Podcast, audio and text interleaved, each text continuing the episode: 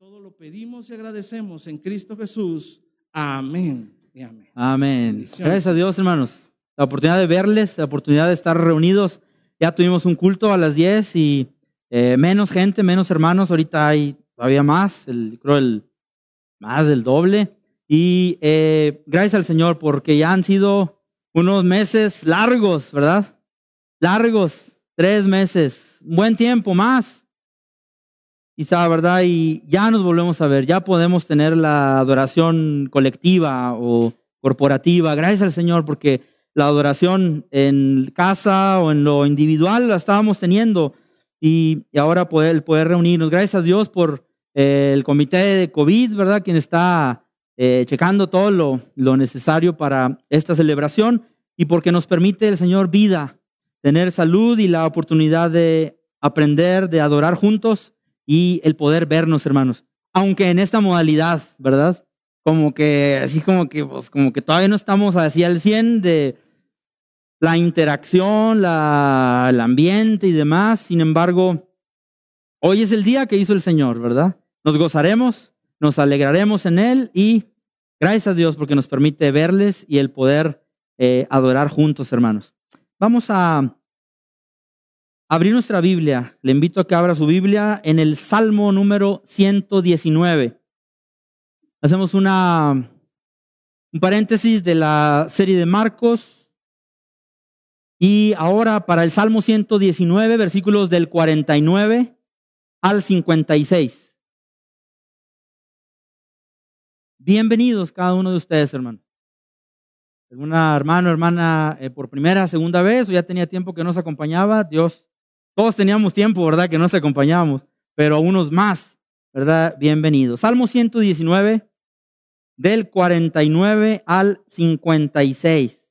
Voy a, eh, eh, van a leer ustedes, hermanos, por favor, esta lectura de la palabra del Señor.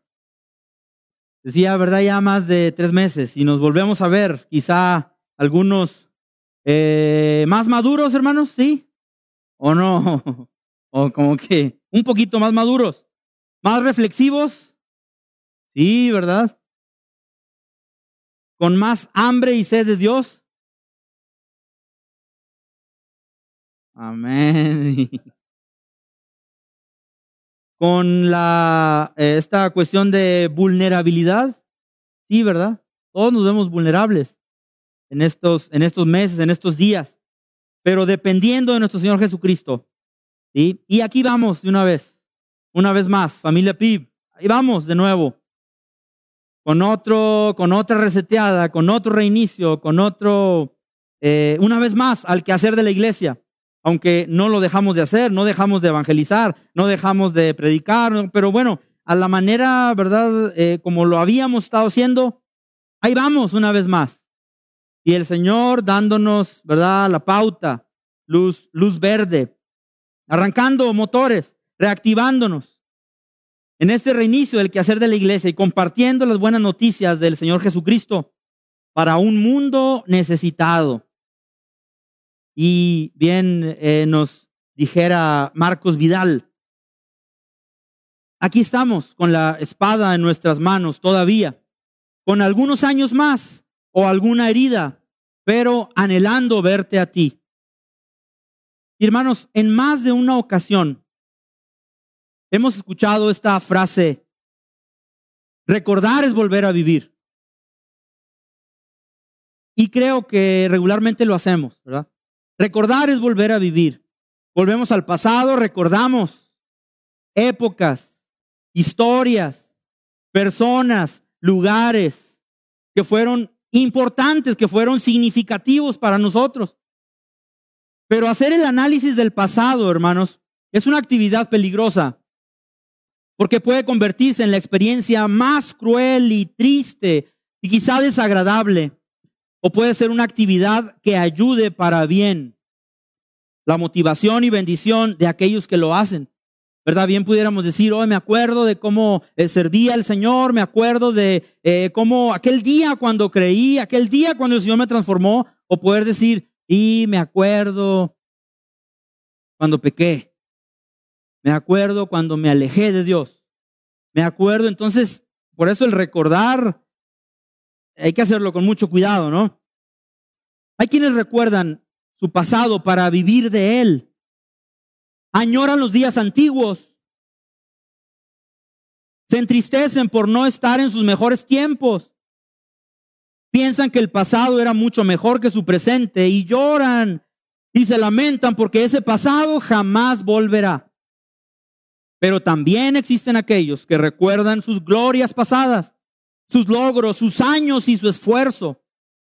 No como para vivir de ellos, sino como un impulso para pensar que los tiempos pueden ser mucho mejores. Y que si en el pasado obtuvimos victorias y triunfos, ahora con la experiencia de los años, con la bendición del Señor, cosecharemos mucha, mucho más.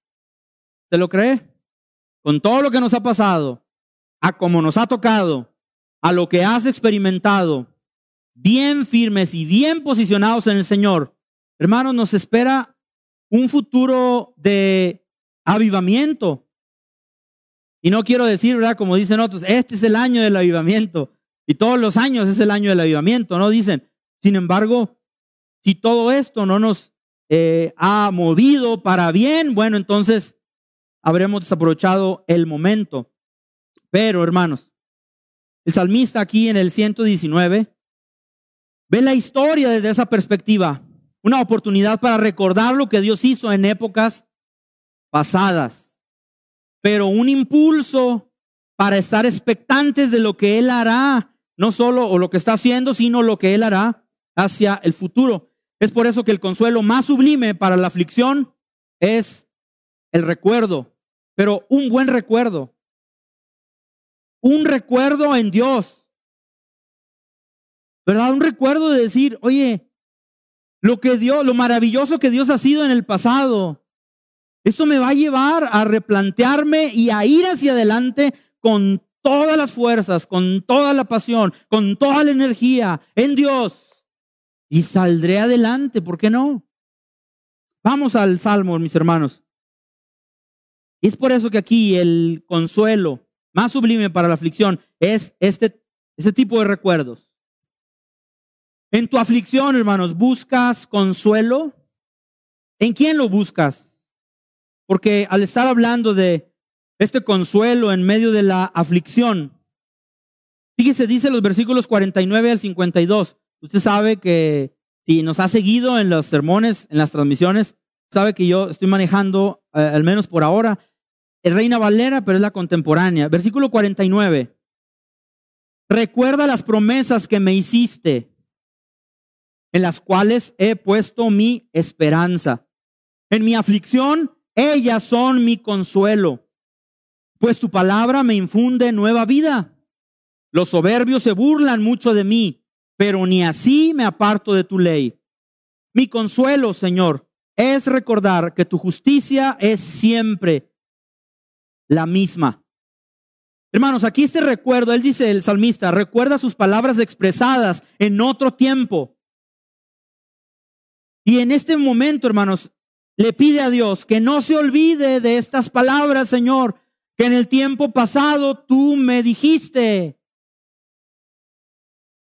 Sí, a través de tu palabra, sí. Eh, eh, ¿De qué manera tú me lo dijiste, Señor? ¿Qué puedes recordar, hermano, hermana? De lo que el Señor te ha dicho en el pasado, conforme a su palabra, acerca de ti. Mire aquí el salmista le pide a Dios que no se olvide de esas palabras que en tiempo pasado había expresado para él. Probablemente era un cúmulo de bendiciones y promesas que el soberano Dios le había revelado para que se cumplieran en su tiempo y bajo sus propósitos. El salmista no desconfía de la palabra dada, al contrario, la recuerda. Se anima y se impulsa, añorando y deseando que Dios cumpla estas promesas. Cuando tú recuerdas de alguna promesa que el Señor te dijo, te lo hizo saber, y no ha sucedido, ¿Te entristeces? ¿Te agüitas? ¿O haces ver, o piensas que Dios no cumple lo que promete? Aquí el salmista la recuerda, se anima, se impulsa, añorando y deseando que Dios cumpla estas promesas. Dice la palabra, recuerda las promesas que me hiciste, en las cuales he puesto mi esperanza. En mi aflicción, ellas son mi consuelo. O sea que el salmista le cree a Dios, hermano. Y yo también necesito creerle a Dios. ¿Cuántas bendiciones no están prometidas para sus hijos? ¿Cuántas veces ha fallado alguna de ellas? ¿Nos ha fallado el Señor, hermanos? Por esta pandemia, ¿el Señor nos ha fallado? No, no. Habremos de malinterpretar esto, ¿verdad? Como, ah, Dios malo, Dios, ¿cómo nos manda esto? No. En medio de la prueba, en medio de la tormenta, el Señor está con nosotros. Pero es momento para recordar sus palabras expresadas en otro tiempo. ¿Cuántas veces ha fallado alguna de ellas? ¿Por qué no recuerda sus palabras de tal forma que se aliente su corazón confiando en su voluntad? Dice el verso 49, hermanos, en sus palabras debemos esperar. Pero no esperar como si nunca fuéramos a recibir o como si sus compromisos no se fueran a cumplir. Dice la Biblia, esperar en su palabra, que no puede fallar y que no va a fallar. Entonces, ¿en quién confías? ¿En alguien que te va a fallar? Si hemos dicho que el Señor no nos ha fallado, mantengámonos ahí. El Señor no nos está fallando y el Señor jamás nos, fallará. Estas palabras nos consuelan y vivifican el, alma, hermanos. Vea cómo dice el 50. En mi aflicción, eh, ¿alguno de ustedes que lea, hermanos, el 50, por favor? Reina Valera. Algunos de nosotros sufrimos ansiedad estos días, ¿no? Estos meses. Miedos, temores, situaciones, este, ¿qué será de mí? ¿Qué será de mi empleo? ¿Volveré a tener trabajo? ¿Bajaron las ventas? aquí y allá, la despensa, el alimento, las deudas, un sinfín de situaciones. Un sinfín de... Pero aun cuando parecíamos emocionalmente, mentalmente, no sé si espiritualmente, ya que estábamos, ¿verdad?, flaqueando. Dice la Biblia, sus promesas son, perdón, sus palabras consuelan y vivifican el alma. Por cuanto la palabra de Dios es viva y tiene poder para revivir y consolar a quienes confían en ella. Si ya andábamos, ¿verdad? Ya cascabeleando, ya como que ya no doy más, ya no puedo más. Yo, yo, yo creo que hasta aquí llegué. El Señor y sus consejos y su palabra nos dan vida. Si meditamos en ella, si leemos la escritura, sí oramos, sí confiamos, sí estamos conectados con el Señor. Y es un recuerdo bueno. Cuando tú pudieras tener recuerdos malos, filtremos esos pensamientos. Ok, de lo malo, Señor, y póngase a orar cuando usted en su mente le esté traicionando y esté recordando cosas malas. Señor, te entrego este pensamiento. Yo quiero recordar cosas agradables, porque debo pensar en todo lo bueno, en lo agradable, en lo amable, en lo de buen hombre. Y me pongo a recordar las promesas de Dios, los milagros de Dios, las enseñanzas de Dios, las disciplinas de Dios también, las crisis pasadas y cómo salí de ellas. Recuerdo lo inmaduro que era y ahora poder verme un poquito más maduro. ¿Cuántas rayitas? No sé, a lo mejor casi nada, pero un poquito más. Más fuerte. Porque soy muy hábil, porque soy tan grande, porque soy poderoso. No, por el poder de Dios obrando en ti y en mí. Amén. Recuerda quién eras y quién eres ahora. Y este recuerdo entonces me pone, me quebranta y me pone de rodillas. Este recuerdo me lleva a los pies del Señor para agradarle. Y aún la crisis puede ser tan dura, tan fuerte, tan grande. Yo tengo en quien confiar. Amén. Fíjense, hermanos, versículo 53. Dice el 52, mi consuelo, Señor, es recordar que tu justicia es siempre la misma. El Señor no cambia. 53, me horroriza pensar que hay malvados que se mantienen alejados de tu ley. Eh, antes, antes el 52, hermano. ¿Alguien que lea el 52, por favor? Sus promesas, hermanos, son tan antiguas, pero tan vigentes para aquellos que las buscan. Así es, tan antiguas, pero tan presentes, tan vigentes. El Dios que le reveló a los antiguos su pacto y sus promesas. Es el mismo que sigue sosteniendo sus promesas y sus misericordias, porque el Señor es el mismo ayer, hoy y siempre. El Señor no nos falla, el Señor no cambia, el Señor no se contradice, el Señor no nos va a quedar mal, el Señor va a cumplir lo que ha prometido en sus hijos. Promesas tan antiguas, pero tan reales, tan vigentes para que aquellos que le buscan. Ahora sí, al, al verso 53. Dice Reina Valera, me horroriza pensar que hay malvados que se mantienen alejados de tu ley. Eso nos lleva también y lo lleva al salmista a pensar en aquellos que iban corriendo contigo en la carrera de la fe, en la carrera sirviendo al Señor, y se han distanciado de Dios. Recuerda a aquellos que se quedaron en el camino. No todos triunfan. No todos siguen al Señor. No todos se han apropiado de esa fe y unos la han visto de lejos. No todos triunfan en algo que han emprendido o se han propuesto. Con cuánta emoción vemos a muchos comenzar quizá alguna carrera universitaria, pero a muy pocos vemos concluirla. ¿No es así en la vida cristiana? Hay quienes inician y quizá tú los eh, veías en tu ritmo, corriendo con buen ánimo, con todas las ganas, con todos los bríos y con todas las fuerzas. Pero al pasar los años, pero te alejas del Señor tantito aunque sea, tantitito, pero, pero casi nada, hombre, pues quién se va a dar cuenta, pero, pero no pasa nada, pero bueno, ahí te vas alejando, te vas alejando, te vas alejando y te alejas del Señor, te alejas de su palabra, te alejas de la iglesia, te alejas. Y es cuando una persona dice, bueno, pues es que el diablo es tan malo. Cuando la persona en sí se, se ha alejado del Señor. Recordar esto al salmista, hermanos, le causa horror, pues, ¿en qué otro lugar el hombre puede estar más seguro que no sea en los brazos del Señor, que no sea en los brazos del Salvador? ¿Qué podremos hacer? Simplemente, ¿verdad? Orar.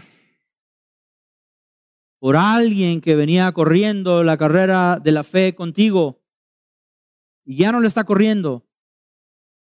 Orar para que tenga un encuentro personal con Cristo Jesús. En los que se olvidaron y dejaron tu ley, dice el versículo 53. Este hecho de recordar a, e, a ellos, hermanos, no es, un, no es algo como crítica o de murmurar contra ellos, no. Es como una evaluación.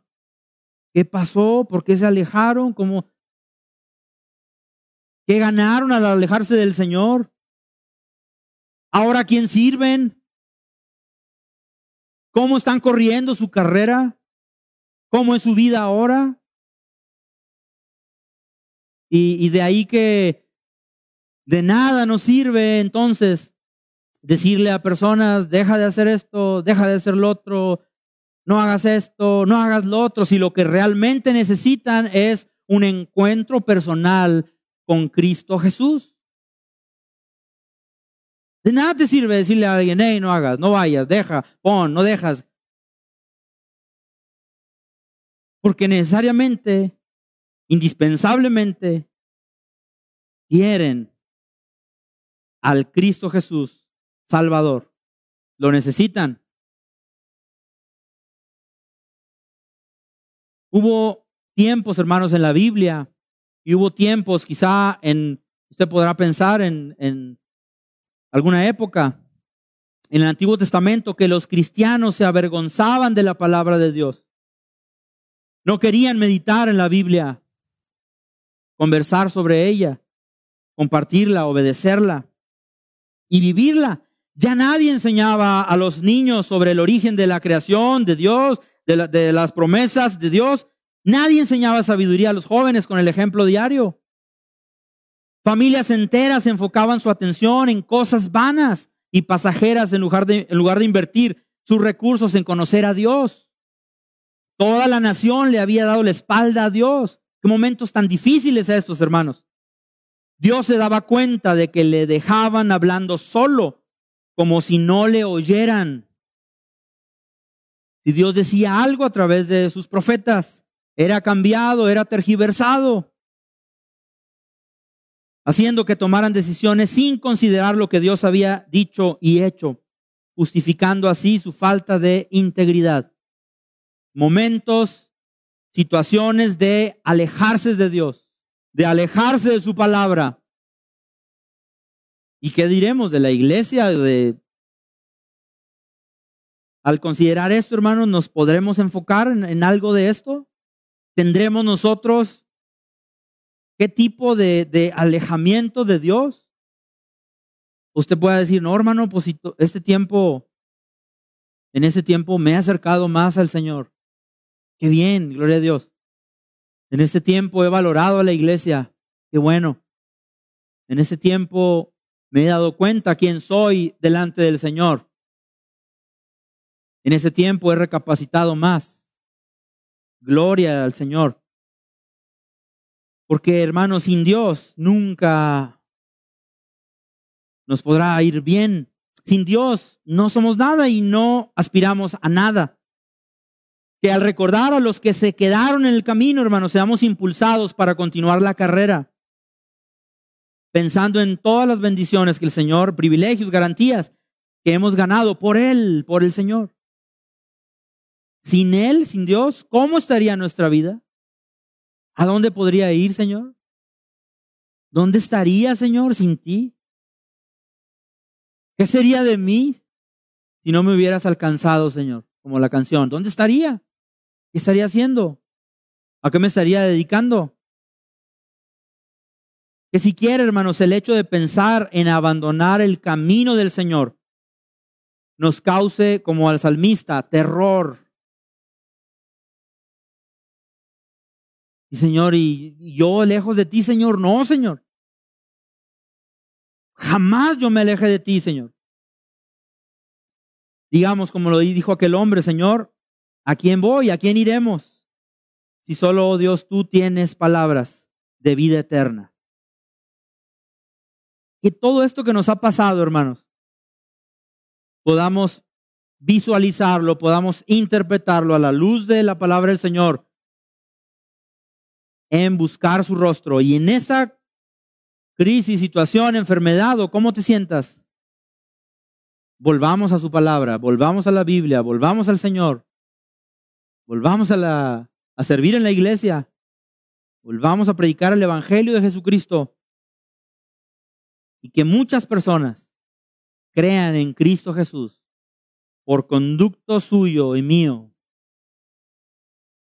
por el testimonio dado, pero por compartir el Evangelio de Jesucristo. ¿Quién fue Jesucristo? ¿Qué hizo Jesucristo? ¿Qué enseñó Jesucristo? No una caricatura del Evangelio. No hagas, hagas, no hagas, deja de hacer, no hagas, quítate, ponte, no vayas. El Evangelio de Jesucristo compartiendo el Evangelio de Jesucristo, queremos y oramos para que haya un cambio de dentro hacia afuera, en vida, en comportamiento, en vestimenta, en todo, pero no al revés. A veces parece que estamos al revés. Y entonces lo que están rechazando no es el Evangelio de Jesucristo, sino una caricatura del Evangelio de Jesucristo. Finalmente, hermanos, ¿quién nos va a sostener en esta pandemia que algunos dicen va a durar más? Lo que dure. Yo tengo en quién confiar, así es. Lo que sea. Lo que venga. Con templo, sin templo, con instrumentos, sin instrumentos. Yo tengo al Señor en mi vida. Entonces, que nos interese eso, hermanos. Que nos importe eso. Si ya has sido transformado por el Señor, que eso te, te importe y te mueva. Y tú estás pensando, no, yo, yo necesito a Cristo en mi vida. Qué bueno que hoy podamos tomar la decisión de seguir al Señor Jesucristo de todo corazón y arrepentirnos de nuestros pecados, confiar en Él como nuestro Salvador y Señor. Y, y Él, al venir a nuestra vida, Él hará maravillas en nosotros, grandes milagros, de los cuales el salmista, ¿verdad? Está recordando oh, tus promesas, oh, lo que tú dijiste, Señor. Como que le da una recordadita, Señor, pues échame tu bendición, Señor, no te olvides de mí. No, pero Él está confiado en su Señor. ¿Quién nos sostendrá en todo esto? El Señor Dios Todopoderoso y sus consejos, su palabra. Y en los momentos difíciles, hermanos, vayamos a Él y a la Biblia cuando Él nos dice, ¿verdad? Que nos volvamos a Él. Hoy, en este tiempo, en este día, cuando Él nos dice, arrepiéntanse y crean, porque el reino de Dios se ha acercado. Este mensaje es para todos nosotros. Arrepiéntanse. Vuélvanse al Señor. Volvámonos a Él. Tiempos difíciles, tiempos de lo que sea. Vengan a mí, los cansados, y yo les daré descanso, dice el Señor Jesús. En estos tiempos, cuando usted pueda meditar en su palabra y cuando la misma nos diga que no tendrás temor del pavor repentino, ni de la ruina de los impíos cuando viniere, porque el Señor será tu confianza, dice Proverbios. Jehová es mi luz y mi salvación. Amén. ¿De quién temeré? El Señor es la fortaleza de mi vida. ¿De quién he de atemorizarme? Porque Él me esconderá en su tabernáculo en el día del mal, es decir, en su presencia. El Señor hace nulo el consejo de las naciones, frustra las maquinaciones de los pueblos. El consejo de Jehová permanece para siempre, los pensamientos de su corazón para todas las generaciones. Estas cosas les he hablado para que en mí tengan paz, dice Jesucristo. En el mundo tendrás aflicciones, sea cual sea, y aquí estamos incluidos y el tiempo que vivimos. Pero confiad que yo ya vencí al mundo. No temas, ni os azoréis, ni tampoco os desalentéis delante de ellos, porque el Señor vuestro Dios va con vosotros para pelear con vosotros contra vuestros enemigos para salvarlos. Esfuércense, anímense, no teman, ni tengáis miedo del rey, dice Crónicas. Con él está el brazo de carne, mas con nosotros está el Señor nuestro Dios para ayudarnos y pelear nuestras batallas. Batallas pequeñas, batallas regulares, grandes batallas. En Dios solamente está acallada mi alma. De Él viene mi salvación. Él solamente es mi refugio. No resbalaré mucho. Por nada estéis afanosos, sino sean conocidas vuestras peticiones delante de Dios en toda oración y ruego con acción de gracias. Y la paz de Dios, que sobrepasa todo entendimiento, guardará vuestros corazones y vuestros pensamientos en Cristo Jesús. Creo que este ha sido de los versículos más citados, ¿no? Ahora en este tiempo. Mis hermanos, había una historia, un doctor eh, Torrey, dirigente de un instituto bíblico en Los Ángeles. Esta persona, hermanos, perdió, este hermano, perdió a su hija de 12 años en un accidente. Era el tiempo, era el día del funeral, día lluvioso, y estuvieron juntos en el panteón. Hermanos de la iglesia, personas allegadas, rodeados de mucha gente. Era un día muy triste, gris, tétrico. La señora Torrey le dijo a su esposo, me alegro de que Elizabeth no esté en esa caja. Su aflicción, hermanos, los llevó de estar en el panteón, los llevó, la aflicción los acompañaba a su casa. Momentos duros, momentos muy difíciles donde sentían por un lado la paz del Señor, pero la estaban pasando mal. No pudieron conciliar el sueño. El doctor Torrey se levantó esa mañana, salió a caminar al, día siguiente. Y otra vez una fuerte oleada de aflicción cayó sobre él de nuevo. La soledad de la ausencia de la hija. El terrible sentimiento de saber y quizá nunca volvería, nunca volvería a ver su cara, que nunca la vería crecer. No pudo aguantarlo, pero hermanos, fíjense, él se apoyó.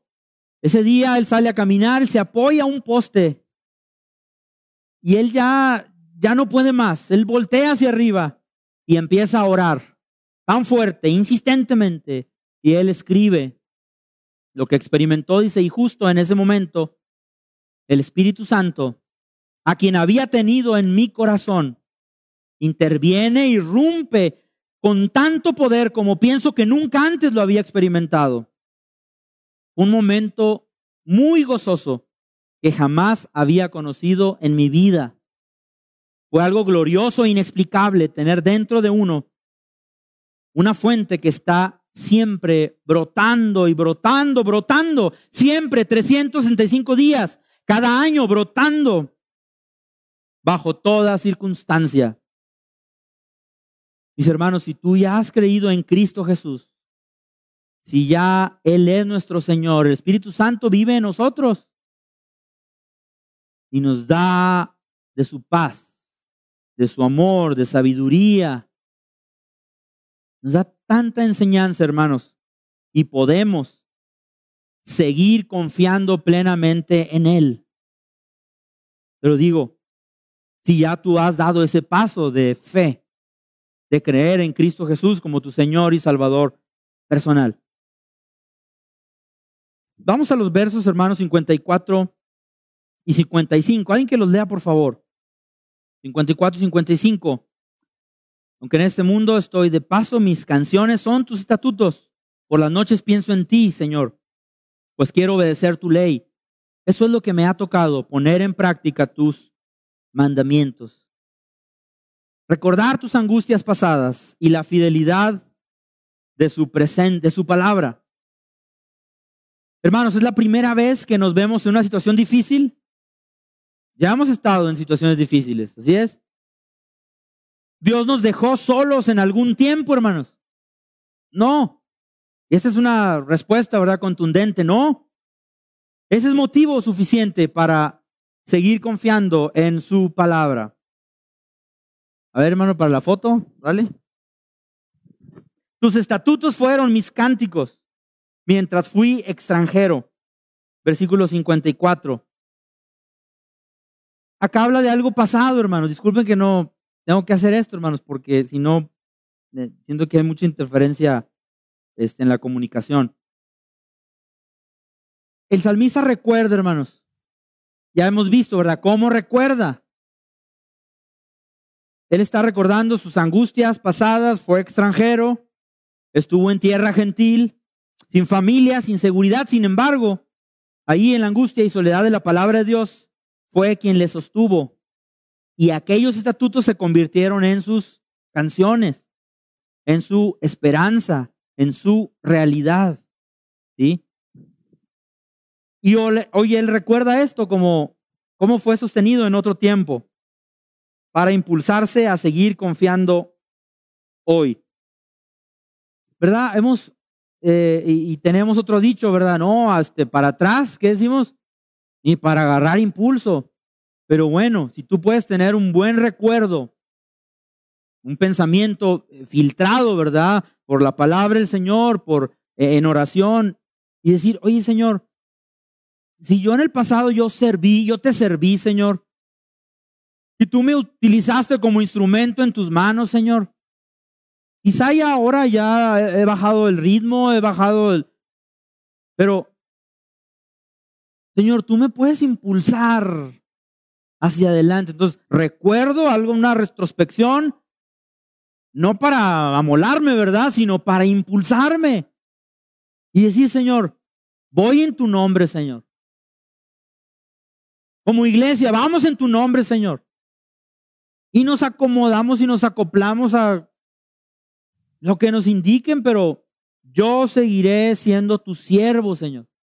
Y tu mensaje tendrá que seguir siendo eh, eh, llevado a cada casa y lugares, centros de predicación, si de manera presencial, si de manera digital, como sea, Señor, pero tus, tus palabras, Señor, me ayudaron en el pasado, me están ayudando en el presente, Señor, y impúlsame, ayúdame, porque ahora alabo de tus maravillas, de tus estatutos, y Señor, tú me fortalecerás. Me acordé en la noche de tu nombre, ¿verdad? En momentos de situación, de dolor. Pero, hermanos, nuestro consuelo y esperanza como creyentes no están expensas a las acciones de los hombres. Y no dependemos de un comunicado de la autoridad federal o estatal o local. Nosotros dependemos del Señor, hermanos. Ni dependemos de la suerte, ni dependemos de la fortuna, ni dependemos. Nuestro consuelo y esperanza están depositados en la persona de Jesucristo, en su naturaleza y en la fidelidad de su palabra. Así como estuve con Moisés, estaré contigo. No te dejaré, no te desampararé. Esta fue la palabra en la que descansó Josué, de la misma forma en la que ayudó a Moisés, sería la misma forma en la que lo ayudaría a él. ¿Deseas consuelo en tu aflicción, hermano? Recuerda estas palabras en otro tiempo. Recuerda a los que abandonaron el camino, ora por ellos. Bendíceles. Pero recuerda cómo todo esto te ayudó en el pasado y su palabra fue fiel y el Señor sigue siendo fiel y el Señor te sacará y nos sacará adelante de toda de todo tipo de situación, hermanos. ¿Recuerdan Josué 1:8? Nunca se apartará de tu boca este libro de la ley, sino que de día y de noche meditarás en él, para que guardes y hagas conforme a todo lo que en él está escrito, porque entonces harás prosperar tu camino y todo te saldrá bien. Es tiempo de volver a Dios. Es tiempo de volver a su palabra. Es viva y es eficaz. Es tiempo de volverla a leer, de volverla a meditar, de volverla a estudiar, de venir al Señor y que Él nos bendiga con, y nos discipline y nos corrija con cada uno de sus consejos para nosotros, hermanos. El Señor sabe si no amamos su palabra. Dios conoce cuánto tiempo invertimos para otras cosas, quizá entretenimiento, y cuánto en atender a su palabra. Dios conoce si tergiversamos su palabra para tomar decisiones a nuestra conveniencia. Por eso cuidemos la prioridad que le damos a la palabra de Dios porque aunque queramos esconder nuestro grave problema espiritual, tarde o temprano se descubrirá si nos da vergüenza la palabra de Dios y no la amamos. ¿Amamos al Señor, hermanos? Amemos su consejo. Sí, yo amo a Dios. Bueno, amemos su palabra, amemos su consejo, volvamos a la escritura y que el Señor nos siga bendiciendo con una o dos o tres pandemias o lo que venga, tenemos en quién confiar, hermano. Tenemos Salvador. Es Cristo Jesús. Y la palabra de Dios nos habla de Cristo, quien vino al mundo a morir por cada uno de nosotros. Jesucristo vino a morir en una cruz, la cruz del Calvario, por amor a ti, por amor a mí todo lo que sufrió, todo lo que padeció. El justo muriendo por los injustos. Mas el herido fue por nuestras rebeliones, Cristo, molido por nuestros pecados. Y todo ese castigo fue sobre él, sobre Cristo. Y por su llaga fuimos nosotros curados. Todos nosotros nos carreamos como ovejas. Cada cual se apartó por su camino. Pero Dios, el Señor, cargó en Jesús el pecado de todos nosotros hay un gran problema en el ser humano y es nuestro pecado. Nos aleja del Señor, nos aparta de Él, nos destituye, nos, nos separa de Dios. Ese es el pago del pecado, la muerte, la separación del Señor. Pero el regalo de Dios es darnos vida eterna. ¿En quién? En su Hijo Jesucristo. Y el Señor nos reconcilia a través de su Hijo Jesucristo. Él es el único medio y suficiente medio para que el ser humano pueda tener una relación con Dios. Necesitamos, necesitas tú hoy arrepentirte de tus pecados. Jesús le dijo, yo soy el camino, la verdad y la vida. Y nadie va al Padre sino a través de mí, dijo Jesús. ¿Qué hay que hacer? Tomar ese sacrificio de Cristo, creer en Él Cristo murió por nosotros. Tú puedas confiar en el Señor Jesucristo, que tú puedas creerle a Dios, arrepentirte de tus pecados y ser salvo hoy. Será la mejor decisión, ¿eh? Y tú te has alejado, que tú puedas reconciliarte con el Señor ahora. Hagamos una oración, hermanos, porque hoy tenemos, necesitamos responder al Señor. Oremos. Dice Juan 3:16, porque de tal manera amó Dios al mundo que ha dado a su Hijo unigénito, para que todo aquel que en Él cree no se pierda, mas tenga vida eterna. Tú hoy puedes creer en el unigénito Hijo de Dios Tenía que ser Dios y tenía que ser hombre. Y eso nada más se cumple, se cumplió en Cristo Jesús.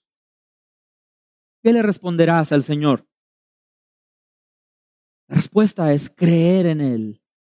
Cree en el Señor Jesús y serás salvo tú y tu casa. Sigan orando, hermanos. Hoy tú puedes abrir tu corazón al Señor, creyendo en su nombre y reconociendo que Cristo es suficiente para cubrir tus faltas, tu pecado. Hoy te invito de todo corazón, y el Señor hoy está llamando a la puerta, no solo de la iglesia, sino también de tu corazón. ¿Dejarás que el Señor Jesús controle tu vida? Quiero invitarte a que hagas este, este tipo de oración. Tú pudieras orar también de otra, con otras palabras y lo que tú sientas en tu corazón, pero decirle, Señor, Señor Jesús, yo soy pecador. Yo necesito tu ayuda, Señor. Sé que tú moriste en la cruz del Calvario para darme salvación, para darme una vida nueva. Yo creo plenamente, Señor, en que tú moriste y resucitaste de la muerte y vives hoy. Confío, Señor, en que solamente tú puedes perdonar pecados. Yo creo que tú me das una vida nueva, Señor, una vida eterna. Creo en ti, Señor, como el Salvador, el Señor de mi vida. Te pido que entres en mi vida, Señor, gobiername, contrólame. Te quiero agradecer, Señor, porque Tú vienes a mi vida hoy. Yo puedo ser parte de tu familia, Señor. Gracias. Sigan orando, hermanos. ¿Alguna persona ha hecho esta oración por primera vez? Lo quisieras indicar levantando tu mano si tú hoy crees en Cristo Jesús. ¿Tú quieres tener un encuentro personal con Él? ¿Te animas a seguirle? ¿Sí? ¿Te animas, hermano? ¿Quieres creer en Cristo Jesús? Dios te bendiga. Qué bien, hermano. Baja tu mano. Bueno, queremos orar por ti y sigue adelante en el camino del Señor, ¿eh? Dice la Biblia que hay gozo en el cielo cuando un pecador se arrepiente. ¿Habrá alguien más, hermanos? Podemos estar en, en momentos de oración. Si hay alguien más que a tener un encuentro personal con Cristo, decirle, Señor Jesús, aquí estoy. ¿Habrá alguien más? Decídete por Cristo, por Cristo. Ven a Él hoy. No te tardes. Hoy es el día de salvación. ¿Habrá alguien más? ¿Quieres indicar levantando tu mano? Gracias Señor por la celebración de hoy. Gracias Señor porque tú has venido a nuestras vidas, Señor. Especialmente tú has venido a, morar en la vida, Señor, de nuestro hermano. Pedimos, Señor, que tú le bendigas grandemente. Ahora, Señor, que Él forma parte de la familia de la fe, de la familia de Dios. Señor, que podamos cobijarle, que podamos ayudarle, que sigamos, Señor, todos orando por Él, amándole, instruyéndole en tu camino, Señor. Te damos las gracias, Señor, porque así como hay gozo en el cielo por un pecador que se arrepiente, Señor, también como, como congregación, como iglesia, estamos, estamos felices, estamos contentos de que tú hagas la obra en una persona más, en una familia más, Señor. Sigue bendiciéndonos, oh Dios, a la familia PIB. Fortalécenos, ayúdanos, Señor, a replantearnos a retomar el ritmo, el paso, Señor, con un paso esforzado y con denuedo, predicando tu evangelio, Señor, el evangelio de Jesucristo. Te alabamos, te damos las gracias, oh Dios, porque tú eres bueno, para siempre es tu misericordia. Bendícenos, Señor, y gracias por esta celebración, las dos celebraciones, y ahora que eh, terminamos, concluimos, Señor, sigue eh, llévanos, Señor, en paz a nuestros hogares, a, a la siguiente actividad y gracias, Señor, por tu amor. En Cristo Jesús. Amén. Amén, hermanos.